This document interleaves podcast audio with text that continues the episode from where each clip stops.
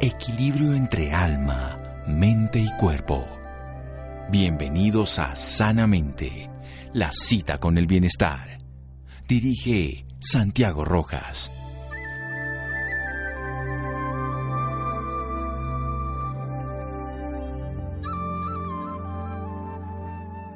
La mayor riqueza de una persona es su salud viril.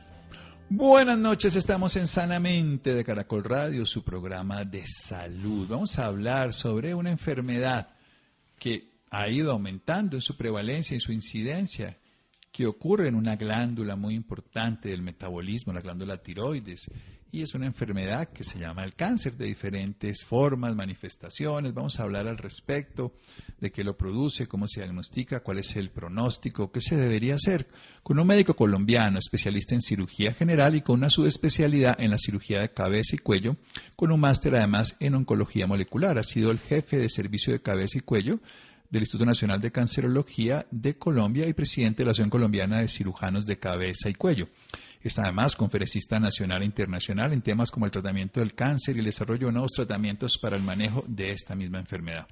También es docente universitario de diferentes especialidades, subespecialidades tanto médicas como odontológicas y ha participado en la creación de diferentes textos y artículos sobre desarrollo y procedimientos quirúrgicos en cáncer. Toda una autoridad en el tema. Es un gusto tener al doctor Andrei Moreno Torres esta noche aquí en Sanamente de Caracol Radio. Doctor Moreno Torres, buenas noches y gracias por acompañarnos. Doctor Rojas, buenas noches y muchas gracias por su invitación. Muy bien, vamos a hablar entonces del cáncer de tiroides. ¿Qué consiste esto del cáncer de tiroides, doctor Moreno? Bueno, eh, básicamente el cáncer de tiroides es, como usted lo decía, un tipo de cáncer que afecta a nuestra glándula tiroides. Esta glándula nosotros la tenemos ubicada en el cuello, hacia la parte inferior del cuello, en cercanía al esternón. Esta glándula eh, se encarga básicamente de funcionar como un director de orquesta. Ella secreta unas hormonas que son las encargadas de que ciertos órganos funcionen adecuadamente. Esos órganos son el cerebro, el corazón, la piel, el intestino, en las mujeres eh, todo el aparato reproductivo.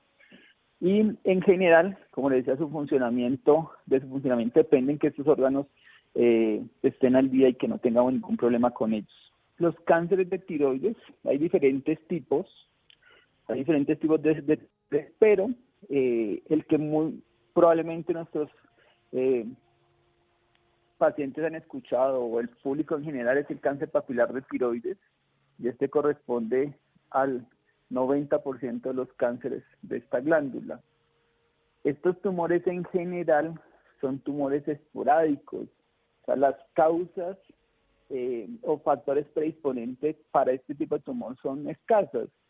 Eh, hablamos de pacientes que hayan sido irradiados, pacientes que han sido llevados a radioterapia por otras patologías en la infancia, o pacientes que han estado expuestos a radiaciones en accidentes nucleares, por ejemplo, son los que probablemente tienen más riesgo, pero nuestra población en general sufre mucho de patología tiroidea. Nuestras mujeres, casi el 50% de la población femenina en nuestro país, ha tenido o ha presentado nódulos o quistes en la tiroides.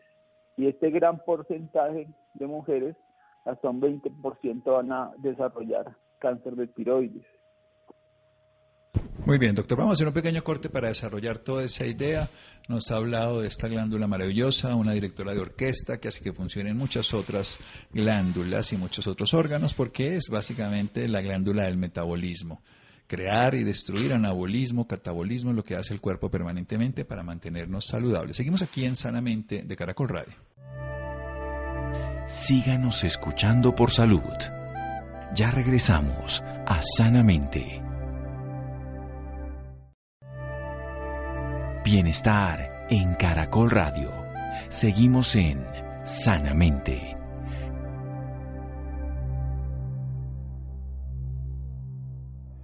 Seguimos en Sanamente de Caracol Radio con un médico colombiano, especialista en cirugía, subespecialista en cirugía de cabeza y cuello y máster en oncología molecular. Es un médico prestigioso, ha sido además director del Servicio de Cabeza y Cuello Instituto Nacional de Cancerología y de la Asociación Colombiana Nacional de Cabeza y Cuello. Se dedica a instruir, a enseñar, a, trabajar con pacientes sobre este cáncer de la tiroides que está localizada, esta glándula está localizada en el cuello, en la parte baja, cerca del esternón que tiene una característica esencial del metabolismo en todo el organismo, que modula la respuesta al yodo, porque eso después vamos a ver la importancia del yodo en estos tipos de tratamiento. Y nos habla de que puede generar tumores o cánceres, que es fácilmente asociable a un tipo de proceso que no nos está ocurriendo de manera frecuente, como lo que ocurrió, por ejemplo, en Chernobyl hace varios años o también en, en Fukushima, cuando hay este tipo de radiación nuclear, de, de, estas explosiones nucleares que afecta a la población. Sin embargo, aquí son esporádicos, pero la población colombiana sí tiene alteraciones en términos generales, sobre todo la femenina.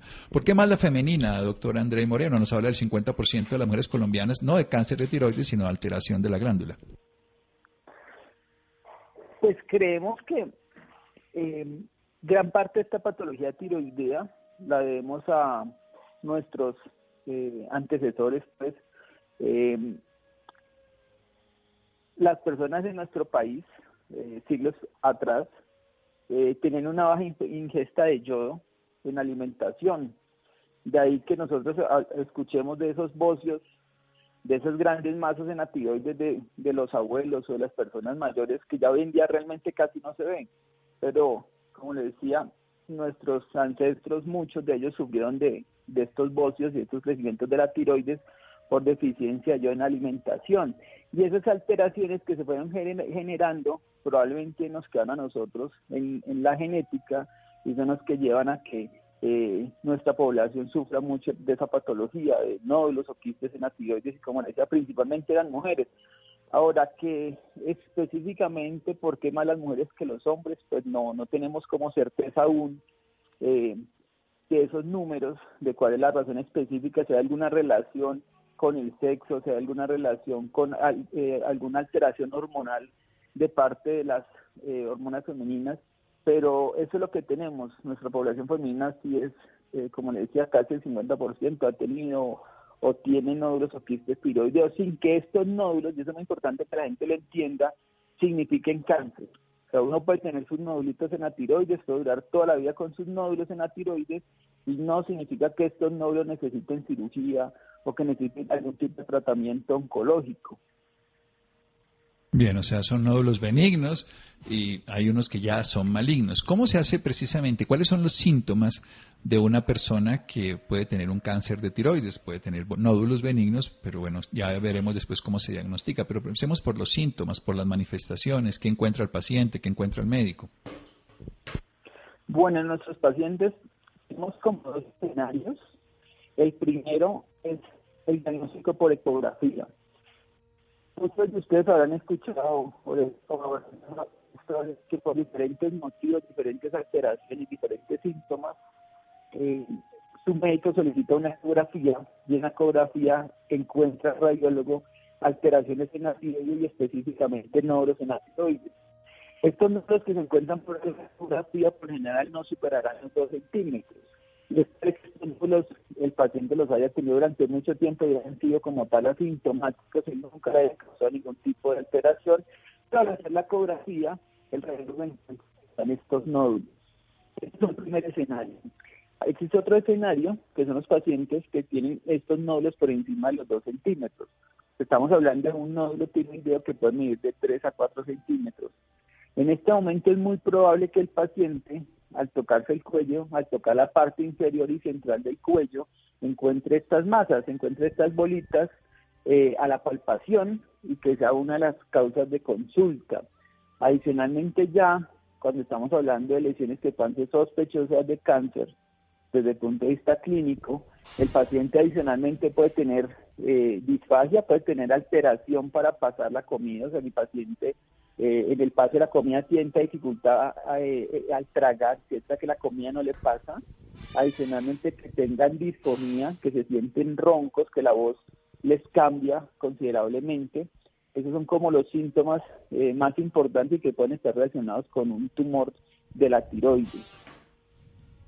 Bien, entonces una masa de 3 centímetros puede ser vista, incluso a veces a simple vista, por lo menos a una alteración ahí en el cuello, no la masa en sí, pero sí el bulto que se podría ver, alteraciones en el, en el tono, en la característica de la voz y también alteraciones para la ingesta de comida. ¿Qué se hace? Se hace la ecografía y, qué significa ya, cómo se haría un diagnóstico, qué es esto de Bethesda. Hablemos un poquito para que las personas se entiendan y, vamos a hablar del pronóstico, por supuesto, después de saber un poco más. Adelante, doctor. Listo, doctor. Entonces, para el diagnóstico de cáncer de tiroides, lo más importante es la biopsia. Todos los pacientes que tienen una masa en la tiroides deben ir a esta biopsia. En general, esta se realiza por medio de una aguja, unas guaras que ustedes conocen de colocar inyecciones básicamente de ese tamaño, y esta se, eh, se realizará ya por una ecografía. Entonces se realiza la ecografía y se hace la punción sobre la maíz y se toma la muestra de la misma. De esta biopsia vamos a encontrar varios resultados. Esos resultados se encuentran dentro de una clasificación que ustedes probablemente van a escuchar en algún momento, que es la clasificación de Bethesda, y esa clasificación de Bethesda simplemente dice qué tanto riesgo tiene esa, esa masa de ser maligna. Entonces habrá Bethesda 2, que está hablando de una condición benigna, y habrá ya hasta un Bethesda 5, un Bethesda 6 en las cuales la lesión pues tiene unas características que son muy sospechosas de cáncer. Eso simplemente habla como de la posibilidad de la presencia en esas células que se sacaron de un cáncer. Esa biopsia como tal no habla de la estadificación de la enfermedad, que es una pregunta que le hacen muy frecuentemente los pacientes a uno. Que si sale un Bethesda 6 es porque el cáncer está ya en un grado 6 y ya estoy invadido y tengo tumor por todo lado del cuerpo. No. Hasta ahí simplemente está hablando de la posibilidad de que esa muestra tenga un cáncer de tiroides y cuando habla uno de un Bethesda 6 es porque pues la posibilidad real de que haya un cáncer de tiroides es muy alta pero eso como tal no estadifica la enfermedad. Otra cosa muy importante y también algo que los pacientes eh, preguntan frecuentemente es acerca del TIRAX.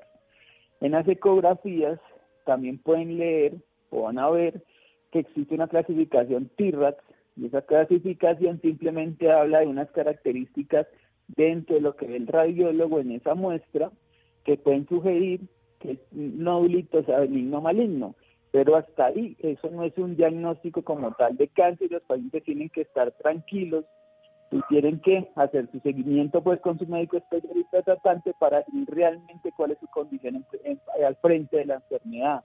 Pues los pacientes a veces se aterran con que el TIRAC sale 4, 5 o que el BTETA sale 3, 4, 5 y, realmente el médico especialista que lo esté tratando es el que les puede orientar adecuadamente cuál es el escenario de la enfermedad. Muy bien, muy claro. Vamos a hacer otro pequeño corte, pero nos está dando temas para que podamos entender lo que se hace, la biopsia y la Bethesda que nos va a decir esa posibilidad hasta el número 6 y también las imágenes radiológicas. Pero vamos a descubrir bien qué se puede hacer, cuál es el pronóstico, el proceso de vida y lo que podemos hacer con un paciente si tiene cáncer de tiroides con el doctor André Moreno. Seguimos en Sanamente síganos escuchando por salud. Ya regresamos a Sanamente. Bienestar en Caracol Radio. Seguimos en Sanamente.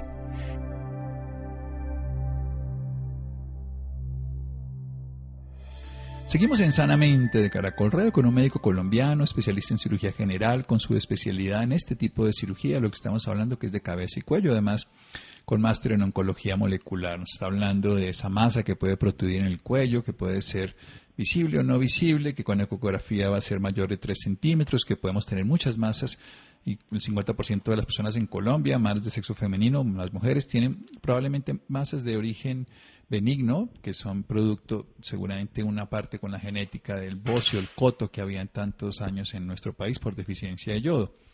Pero que ya en la ecografía o en el tacto se puede ver que son mayores y en la ecografía se puede hacer un diagnóstico de una masa. Hasta ahí no se sabe más, se hace una biopsia con una agujita, se manda al patólogo y se puede diagnosticar la posibilidad de que sea cáncer. ¿Qué sigue ahí, doctor? Ya tenemos por, por el TIRAT y por la ecografía que eh, nos lleva a la posibilidad, el Bethesda nos da 6 y ¿qué hacemos?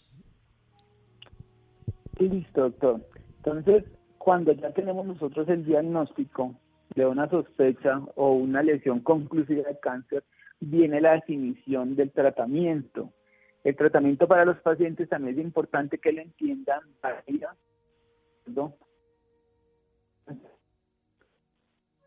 Biopsias harán otros estudios, probablemente como un TAC o una resonancia o un mapa de los ganglios linfáticos del cuello para definir realmente qué tan grande es la enfermedad. Y dependiendo de esto, los tratamientos varían mucho. Y eso es muy importante porque el paciente tiene en su cabeza que el tratamiento es la cirugía y que es quimioterapia y radioterapia. Y esto realmente puede variar de una forma importante de acuerdo a la especificación de la enfermedad. Por darles un ejemplo, las lesiones que son muy tempranas, o sea, estamos hablando de tumores cancerosos que puedan medir un centímetro, en estos casos ya en el mundo y en la literatura mundial se habla de que los pacientes pueden quedarse en observación, o sea que estos pacientes, a pesar de tener un diagnóstico de cáncer, cuando tienen una lesión menor de un centímetro, podría uno dejarlos quietos, hacerle seguimiento ecográfico y no tener que llevarlos a cirugía, porque estadísticamente se ve que la probabilidad de que el paciente muera de un cáncer de tiroides es muy baja con estas lesiones tan pequeñas. Entonces, una de las opciones es dejarlos en observación cuando son tan chiquitas otra posibilidad es hacerles ablación por radiofrecuencia. En esa condición lo que hacemos es colocar una aguja dentro del nódulo, hacer un procedimiento muy similar al que se hizo en la biopsia y con esa agujita dentro del nódulo tumoral pasamos corriente, pasamos energía y lo que hacemos básicamente es quemar el nódulo, destruir el nódulo con, con este tipo de radiofrecuencia y de esa manera controlar el cáncer. Ya cuando tenemos lesiones más grandes, cuando hablamos de lesiones de 2, 3, 4 centímetros, pues ya hablamos de tratamientos quirúrgicos que implican el retiro de la mitad de la tiroides, de la tiroides completa, adicionando a eso el vaciamiento de cuello, o sea, sacar los ganglios linfáticos que están alrededor de la tiroides y que puedan estar infectados por el tumor. Y en otros escenarios, pues mucho más severos, mucho más grandes, pues tendremos que hacer resecciones de la laringe, de la tráquea, del esófago, dependiendo, pues, como les decía, de qué tan grande la enfermedad en el momento del diagnóstico. Es importante que el paciente entienda que no todos los tumores de tiroides se tratan igual y que los que son más pequeños pues tendrán tratamientos que cada vez son menos invasivos eh, para el paciente y que le dan menos secuelas y menos complicaciones. Bien, excelente. Es para saber que precisamente hay posibilidades diagnósticas precisas, tratamientos menos invasivos, tratamientos también curativos y algunos incluso solo la observación. Hablemos un poquito de eso del yodo radioactivo. ¿Por qué se le da yodo? ¿Eso en qué consiste? ¿Cómo funciona? ¿Qué tan útil es? Listo. De, listo, del, del, del, tratamiento yodo yo siempre les digo a mis pacientes una cosa que, que es muy, muy singular y que es muy clara. El yo radioactivo, normalmente la célula tiroidea, que es una célula especializada en utilizar ese yo para producir hormonas, ella lo que hace día a día es dar ese yodo de la sangre, producir esas hormonas que, como les decía, implican una cantidad de, de metabolismos y de acciones en otros órganos, y la célula tumoral de la tiroides, de un cáncer de tiroides, es muy parecida a una célula normal. Y en esa medida, como la célula es tan parecida, utiliza también el yodo, también metaboliza el yodo. Eso es una gran ventaja y es un gran beneficio para el paciente con cáncer de tiroides, porque estamos hablando de unos tumores malignos, pero que son bien diferenciados. Y esa diferenciación es porque la célula tumoral se parece, como les decía, mucho a una célula normal. Entonces, ¿qué sucede? Nosotros estamos haciendo algo así como un caballo de Troya. Nosotros estamos dándole al paciente un, un yodo radioactivo, ese yodo del paciente se lo toma en un líquido o en una cápsula que se le administra, va por el torrente sanguíneo, la célula tumoral cree que ese yodo es normal, que es un yodo común y corriente al que eh, de los que adquiere todo el tiempo, lo mete a, su, a la célula, a su núcleo celular, y al estar en el núcleo, como el yodo es radioactivo, esa radioactividad lesiona el núcleo de la célula tumoral. Y al lesionar el núcleo, la célula hace dos cosas. O entra en muerte celular, o sea, la célula no tiene la capacidad de producir más proteínas, de, producir, de, reproducirse, entonces la célula ya está tan mala por la destrucción del núcleo que se muere, o hace otro evento que se llama senescencia celular y es que la celulita se queda quieta, no trabaja más hasta que se muere de vieja, pero no tiene la capacidad de reproducirse, de reproducir más células tumorales. Y ese es el efecto que produce el yodo sobre la célula tumoral. Como les decía, es un efecto caballo de Troya. Es la radioactividad entra, de, entra a la célula dentro de ese yodo, que ella no sabe que es radioactivo y que finalmente la lesiona su núcleo y la lleva a que se muera. Eso es como funciona el yodo en, en, en, en una forma muy práctica, pues. Sí, claro. De alguna forma se envenenan esas células que comen, el yodo, por decirlo. Entonces, por eso se le deja a la persona sin consumir yodo. Bueno, ¿cuál es el proceso definitivo? ¿Cuál es la, la, posibilidad de que un paciente viva y la calidad de vida de un paciente, sobre todo en esto que llamamos el carcinoma papilar, ya sea por ese tratamiento conservador de observación, ya sea porque se le hacen estas frecuencias o por específicamente por cirugía o lo que tenga que hacer? Es cierto. Hay una cosa que es muy importante y es que eh, el pronóstico del cáncer de tiroides es, eh, creo que de los mejores, ¿sí? O sea, nosotros esperamos que en el futuro, después del 2025 más o menos, casi que una tercera parte de la población en el mundo haya eh, padecido algún tipo de cáncer. Y entre todos los tumores malignos, el cáncer de tiroides diferenciado, este cáncer de papilar, es el que tiene mejor pronóstico definitivamente por lo mismo que les contaba las células diferenciadas. Y es tan bueno, entre comillas, que a los 10 años, si uno hace un porte de todos los pacientes que ha tenido con cáncer de tiroides, más del 80% de los pacientes siguen vivos. Estas estadísticas a 10 años no se logran con el resto de los tumores malignos. Con el resto de los tumores malignos hacemos estadísticas a 5 años pero entre comillas es tan benigno este cáncer de tiroides que las estadísticas se hacen a 10 años, y hace, a 10 años el 80% de los pacientes siguen vivos y siguen en muy buenas condiciones porque por de, por sí la enfermedad como es tan eh, fácilmente tratar en, en mayor parte de los casos, eh, tiene menos complicaciones y menos morbilidad que otros tratamientos oncológicos. Entonces, eh, la sobrevida para el paciente realmente es muy buena, muy buena desde el punto de vista de, de la morbilidad, como el punto de vista de las complicaciones, como la calidad de vida en general es, yo creo que la mejor de todos los tumores que le pueden presentar a uno. Sin duda, además, porque primero también es más fácil de diagnosticar en ese sentido, tiene tratamientos específicos, que esto es importante, tiene una molécula que es el yodo que se puede llegar a tratar de una manera específica. ¿Cuál es el proceso a largo plazo de, de, lo que usted sabe de diagnósticos, de tratamientos? ¿Hacia dónde va? Usted es un investigador, es un docente, es un escritor al respecto, tiene toda la formación de este diagnóstico de esta enfermedad. ¿Qué, ¿Qué va a pasar con el paso del tiempo? Yo creo que en el paso del tiempo uno tiene que dividir los pacientes en dos escenarios.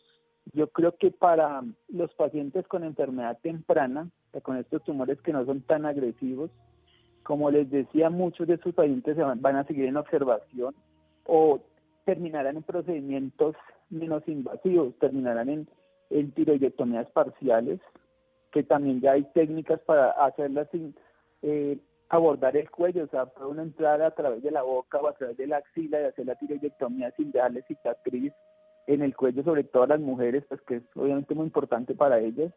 También vamos a ver la ablación por radiofrecuencia, cómo en el tiempo va a coger más fuerza y otros métodos de, de ablación como el láser, por ejemplo, que ya se utiliza en algunos países, van a hacer que estos tumores pequeños sean eliminados sin la necesidad de llevar al paciente a un quirófano. Ahora, en el escenario de los pacientes con enfermedad avanzada, que son los pacientes que pues, es el grupo pequeño, pero son los pacientes que eh, definitivamente en las cirugías muy ablativas, donde implica eh, resecar órganos importantes como la laringe, como el esófago, la tráquea. En estos pacientes que vemos las células en ese escenario probablemente vamos a ver mucho más eh, tratamiento molecular, mucho más tratamiento a partir de la biología de la célula y de muchos medicamentos que se utilizan hoy en día de terapias dirigidas a ciertos eh, a ciertos factores moleculares de la célula.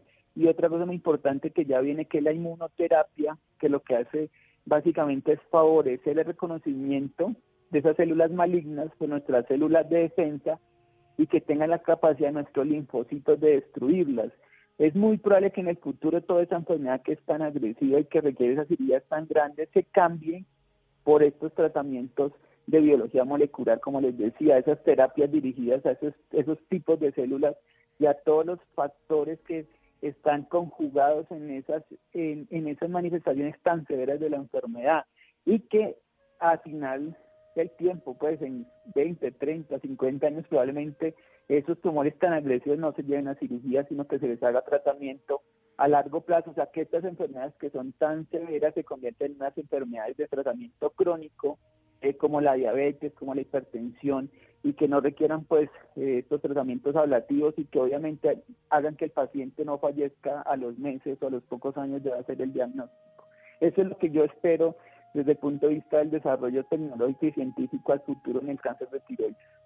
Bueno, eso es excelente. Además nos ha hablado desde el punto de vista estético de cirugías a través de la axila o a través de la boca para no dejar cicatrices. Nos habla también de la ablación que se hace con radiofrecuencias, con una agujita colocada en esos pequeños tumores y también de tratamientos que se pueden hacer con medicamentos que ya cada vez la investigación científica en oncología ha descubierto moléculas particularmente específicas, terapias que se llaman dirigidas, que se llaman como llave cerradura para generar ese proceso. Hablemos, usted nos habla del papilar, que es el 90%, pero también hay uno que se llama folicular, hay otro que se llama medular. ¿Qué consiste este tipo de carcinomas? Listo. El, nosotros tenemos dentro de la tiroides varios tipos de células.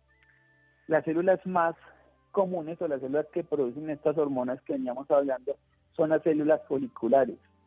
Estas células van a dar principalmente dos tipos de cáncer.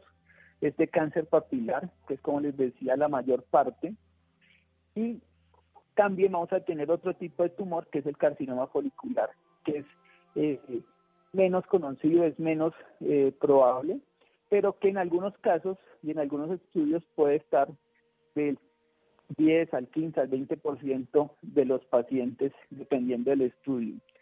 ¿Cuál es la importante diferencia entre estos dos tipos de tumores? Que los, a pesar de que son de la misma célula, los carcinomas papilares, por ejemplo, van a dar más compromiso eh, por invasión de los ganglios que están alrededor de la, de la tiroides, mientras que los carcinomas foliculares van a debutar más frecuentemente con enfermedad metastásica a distancia. Esos carcinomas foliculares van a dar más metástasis al hueso, al pulmón, a otros sitios diferentes del cuello.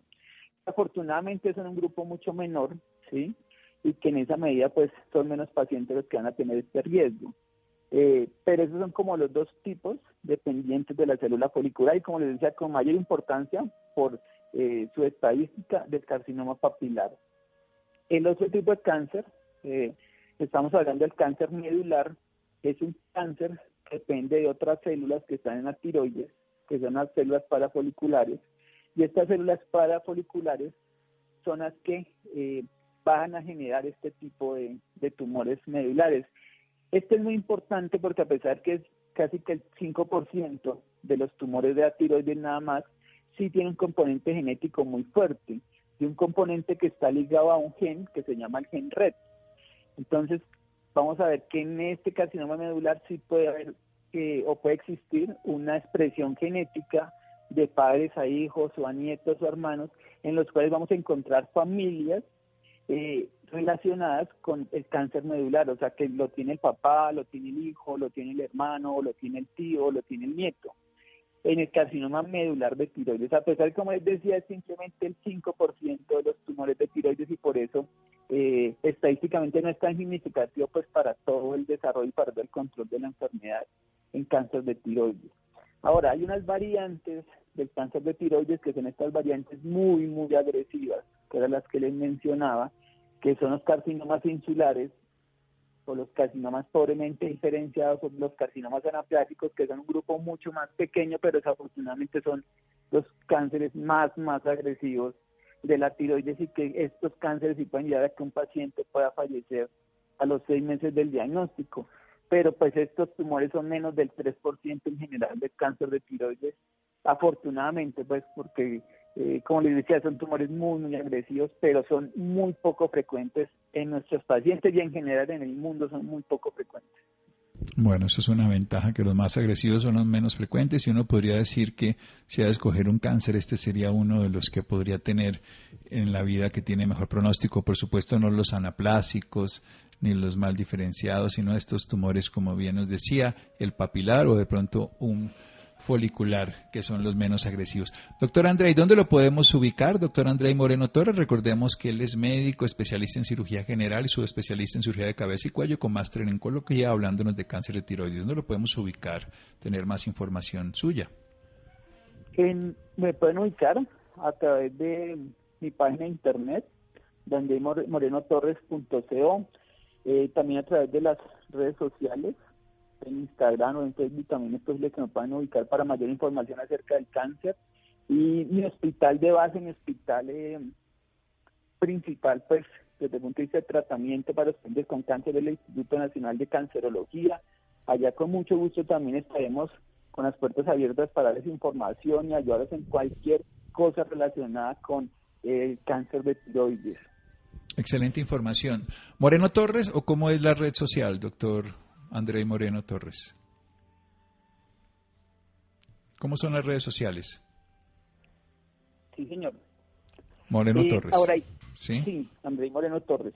Ahora hay una página muy importante también para los pacientes que quieren más información que se llama Valora tu tiroides, que es una página creada para dar información más eh, detallada a los pacientes acerca de la patología de tiroidea y del mismo cáncer de tiroides, también la pueden ubicar, valoratiroides.com. En todos estos sitios podemos darles información acerca de, todas las dudas que tengan de sus nódulos tiroideos, de si tienen un cáncer de tiroides o si tienen alguna sospecha o alguna recomendación que requieran.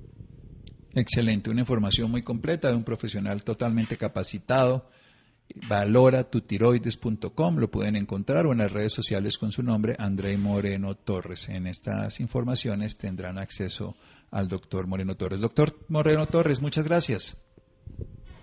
Doctora, muchas gracias a usted por la invitación y por hallarnos de canal de comunicación para, para nuestros pacientes, sobre todo en algo que, que cada vez es más frecuente. Les quiero recordar solamente al final que eh, el cáncer de tiroides en Colombia, en las mujeres, es la tercera causa eh, en incidencia, como les decía, de cáncer, de, cáncer en general. Antes eh, teníamos otros tumores como el cáncer de cuello uterino, pero gracias a la vacunación este ya lo hemos dejado a un lado y ya vemos como el cáncer de tiroides cada vez más está aumentando y, y cada vez se está posicionando entre los primeros cánceres que afectan a las mujeres en nuestro país de la importancia de tener como más información relacionada con este tema.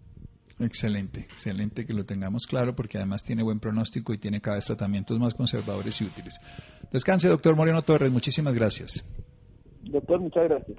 Seguimos en Sanamente de Caracol Radio. Síganos escuchando por salud. Ya regresamos a Sanamente. Bienestar en Caracol Radio. Seguimos en Sanamente.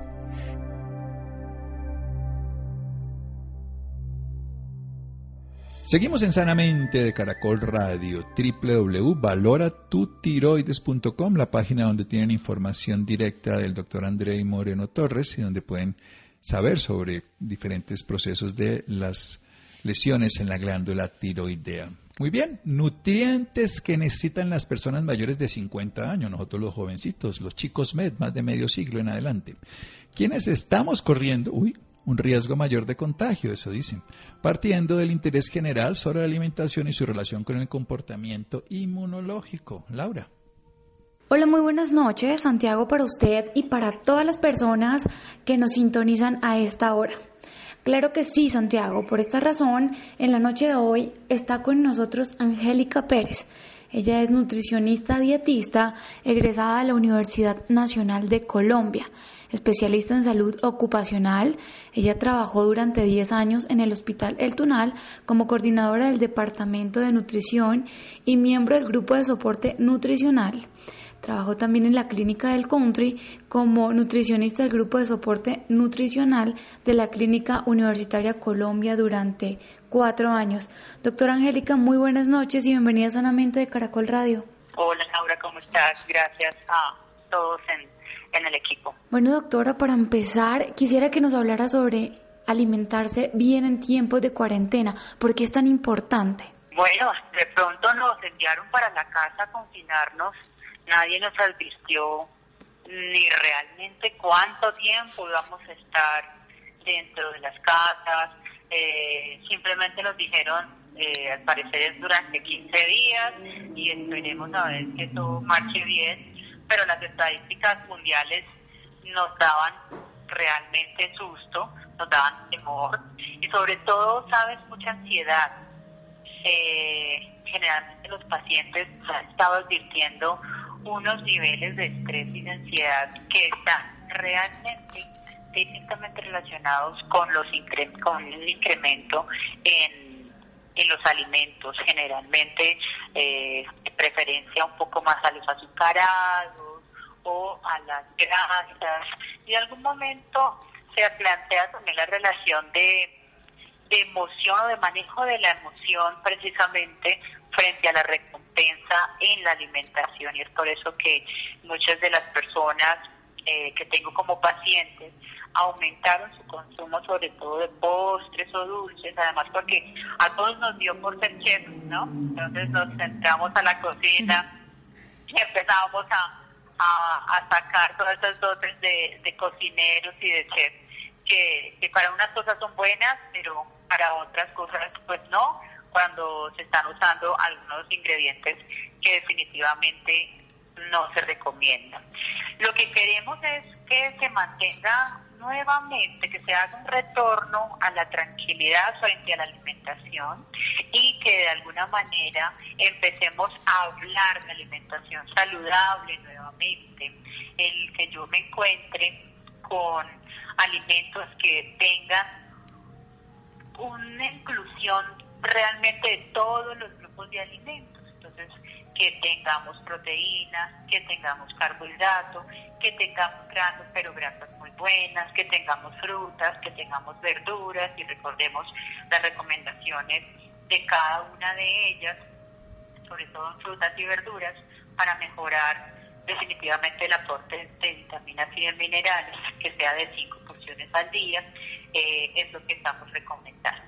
¿Qué alimento o se debe consumir diariamente? O sea, que no pueda faltar en la mesa eh, para todas las personas. Ah, ok. Bueno, mira, tenemos unas recomendaciones específicas. Estas recomendaciones a nosotros, recordemos, nos la da el ICBF. Estas recomendaciones tenemos la última versión de las GABAS, que son las guías alimentarias basadas en alimentos para la población colombiana mayor a dos años. Eh, las últimas guías son del 2015 y si te puedo hacer un resumen, lo manejamos entonces por número de intercambios. En el caso de el primer grupo se llama cereales, tubérculos, raíces y plátanos. Para eh, adultos tenemos una recomendación entre 5 y 7 porciones al día, para adultos mayores entre 5 y hasta 8 porciones al día en el caso de los hombres, para los niños entre 3 y 4. Verduras y frutas la OMS, recordemos, nos hace una recomendación de cinco porciones al día entre frutas y verduras. Entre ellas se puede hacer intercambios. Quiere decir que si hay alguna persona en audiencia que no le gustan las verduras, pues digamos que las podría intercambiar por las frutas. ¿Cierto? Para los niños entre dos y tres porciones, para los jóvenes entre tres y cinco y para adultos definitivamente cinco a seis porciones al día, ojalá. Lácteos, leche y productos lácteos no debemos dejarlos por fuera. Eh, hay muchos mitos realmente frente al consumo de los lácteos y está relacionado al no consumo hacia algunas patologías, pero queremos volver a traer el consumo de los lácteos tienen unos nutrientes específicos que realmente nos ayudan en este momento, donde necesitamos eh, tratar de mejorar un poco la inmunidad de los mismos alimentos que consumimos. La porción es, entonces, es entre 2 y 3 para niños, adultos entre 3 y 5 intercambios y para adultos mayores entre 4 y 5 porciones al día. En cuanto a carnes, huevos y leguminosas secas, no los podemos olvidar porque nos dan realmente un aporte de proteína increíble desde bajo valor biológico, pero es una muy buena opción, además súper económica. Eh, estoy hablando de los granos como la lenteja, el frijol, el garbanzo.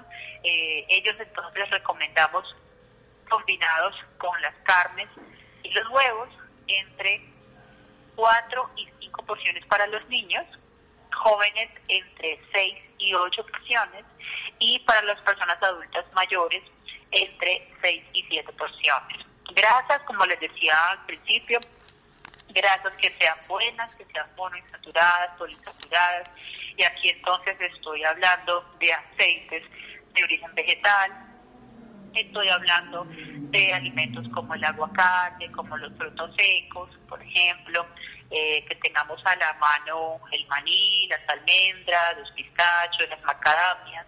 Este tipo de grasas las podemos usar con porciones que sean pequeñas, digamos que para los aceites una porción estaría hablando de una cucharada sopera, para el caso de los frutos secos como almendras o pistachos, una manotadita nada más, o sea, no es tampoco una porción muy exagerada y estamos hablando entre 4 y 5 porciones. Y fíjense que hay también recomendaciones en las babas de azúcares, no muy altos, estamos hablando entre 2 y 3 porciones, que cada porción equivaldría a una cucharada más o menos de azúcar si lo vemos desde este alimento, más de 25 gramos de azúcares simples no se recomiendan, pero están incluidos aún dentro de una alimentación saludable. Doctora, eh, bueno, tengo entendido que todos debemos alimentarnos de la mejor manera posible, así como usted nos acaba de decir, pero explíquele usted a nuestros oyentes por qué el adulto mayor debe alimentarse de la mejor manera posible en estos momentos. Bueno, nosotros tenemos unas condiciones que debemos considerar realmente en los adultos mayores. Lo primero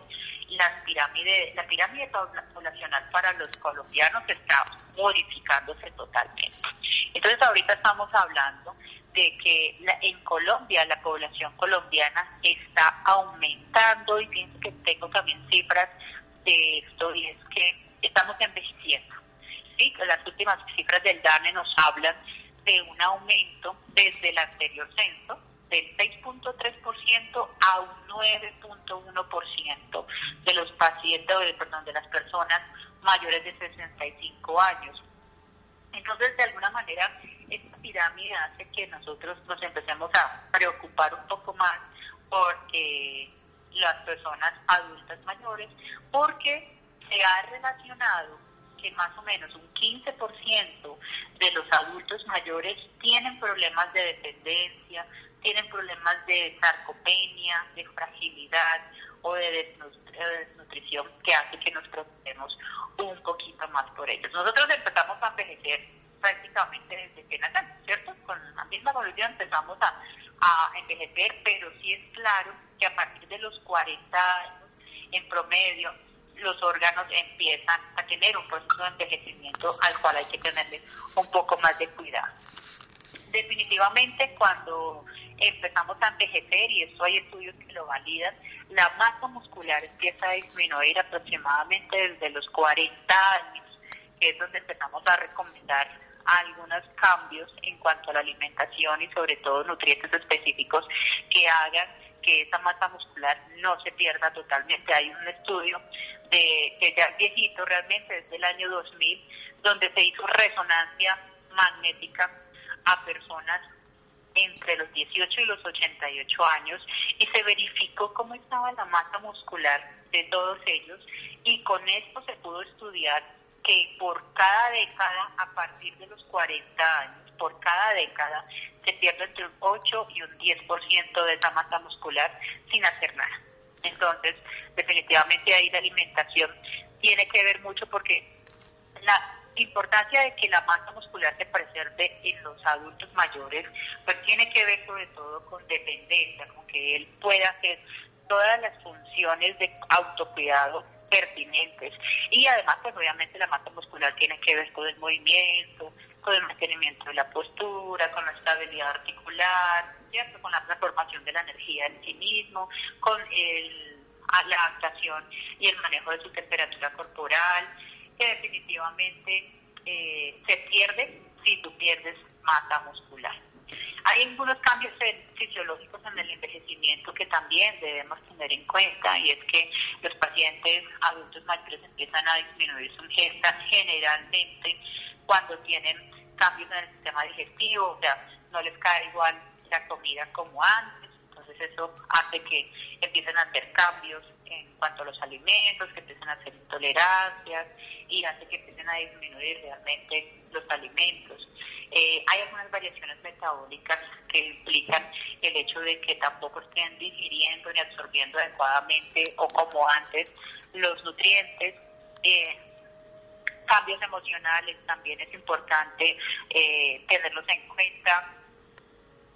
Hay, hay personas que tienen afectaciones psicosociales que definitivamente afectan la salud, la alimentación y por ende la nutrición de ellos, eh, no sé, problemas familiares, problemas económicos, eh, las enfermedades como tal, la preocupación por ellos, eh, los estados de viudez o la enfermedad del cónyuge eh, o del cuidador que hace que definitivamente empiecen también a afectar su ingesta. A veces eh, tenemos problemas de alejamiento familiar, eh, de pérdida del poder adquisitivo, eh, incapacidad físicas o cognitivas que también hacen que los pacientes dejen de comer. Doctora, ¿y el ejercicio también es importante? Bueno, ¿puede ir de la mano de la alimentación?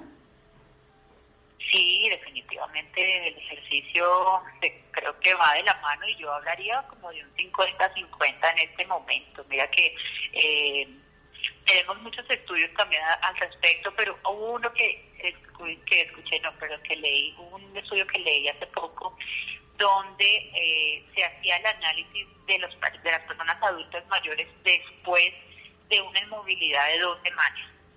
Sí, estoy hablando no en el ámbito hospitalario, sino en sus casas, esté quietos durante dos semanas, eh, ya nos muestra resultados de reducción de la masa muscular eh, de un 8%, de una reducción de la fuerza hasta de un 13%, que hace que pues los pacientes entonces empiecen a presentar sarcopenia eh, cuando se cuando se quedan quietos. El ejercicio es fundamental, tiene que ir de la mano eh, en cuanto a un estilo de vida saludable. La OMS nos recomienda hacer una recomendación para adultos mayores, hablando de este grupo poblacional, entre 100, 150 minutos leves a moderados o 75 minutos vigorosos y que incluya tanto actividad cardiovascular como de fuerza. O sea, recomendaciones como de eh, cojan botellitas de agua, llénelas de agua o de arena y con eso puede tener una mancuerna para poder trabajar un poquito de fuerza en miembros superiores o se puede, si hay personas que tienen bandas de resistencia o cordones de resistencia, trabajarlos igualmente dentro de las casas para no eh, hacer que esa fuerza y esa masa muscular realmente se pierdan ahora que tenemos el confinamiento. Ok, bueno doctora, y ya para finalizar, ¿qué consejo le da a todas las personas que nos están escuchando en este momento? Bueno, recomendaciones muchísimas, pero planteadas como tal, una alimentación saludable, como lo hablamos en la entrevista, que consideren los grupos de alimentos y que además consideren las porciones o intercambios que tienen que consumir día a día. La actividad física es fundamental, hay ahora muchas herramientas en las redes sociales que podemos aprovecharlas, así que eh, trabajo funcional, de una simple caminata dentro del apartamento, de la casa, nos puede ayudar. Tomar el sol también, si, si no tienen forma de, de salir a un patio o una terraza, al menos pegarnos un poquito a la ventana para tomar ese sol, la vitamina D es importante y, y sobre todo los adultos mayores no alcanzan a, a recibir una, una ingesta diaria de alimentos que sean fuentes de vitamina D, que sabemos que con el sol es que se activan. Más del 90%, fíjense, de personas no reciben la necesidad diaria de vitamina D. Sí, definitivamente con la alimentación no vemos que no están recibiendo una alimentación que sea balanceada y que sea adecuada, eh, podemos realizar otras opciones, por ejemplo, como, como la suplementación de nutrientes que hacen que, podamos llegar a esos requerimientos nutricionales. Bueno, ¿y dónde la pueden encontrar las personas interesadas en este tema, doctora? Ok, me esperan entonces, es angélica.pérez y las letras ND, nutricionista dietista, angélica.pérez ND. Ok, doctora, muchísimas gracias por esta valiosa información y por acompañarnos esta noche en Sanamente de Caracol Radio. Bueno, Laura, muchas gracias por la invitación a ustedes. Espero haberles contribuido en algo a poder disminuir tantas dudas que tenemos al respecto de nuestra alimentación y estilo de vida. Muy bien. Muchas gracias. Llegamos al final de Sanamente. Muchas gracias. Oye, Jessy Rodríguez, quédense con una voz en el camino con Ley Martín. Caracol piensa en ti. Buenas noches.